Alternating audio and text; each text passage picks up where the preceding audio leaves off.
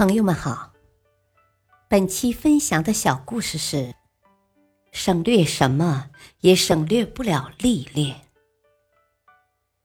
每个生命的成长都有水到渠成、瓜熟蒂落的过程。公园内生机勃勃的草地上，一个可爱的小女孩在那里玩耍。突然，啊，这里有一只正要破茧而出的飞蛾。面对眼前这意外中的发现，他好奇的原地蹲了下来。啊，我想要看看这只飞蛾是怎样出来的。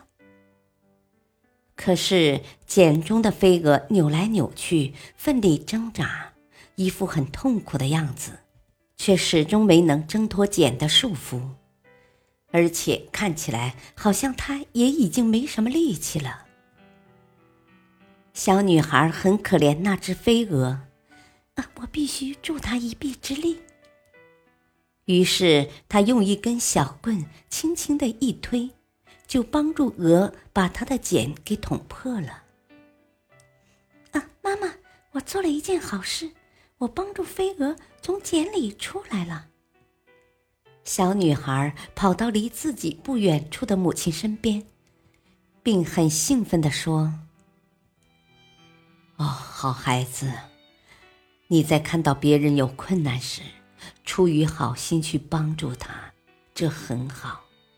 可是有一点却被你忽略了，有些事情你是帮不上忙的，甚至你还有可能帮上倒忙。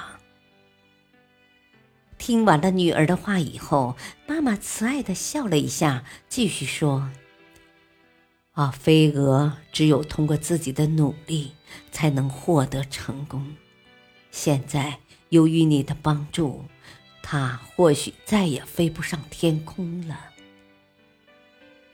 小女孩听了母亲的话，半信半疑的跑回去看，果然，从茧里已经爬出来的那只小飞蛾，正拖着臃肿的身体，跌跌撞撞的向前爬着。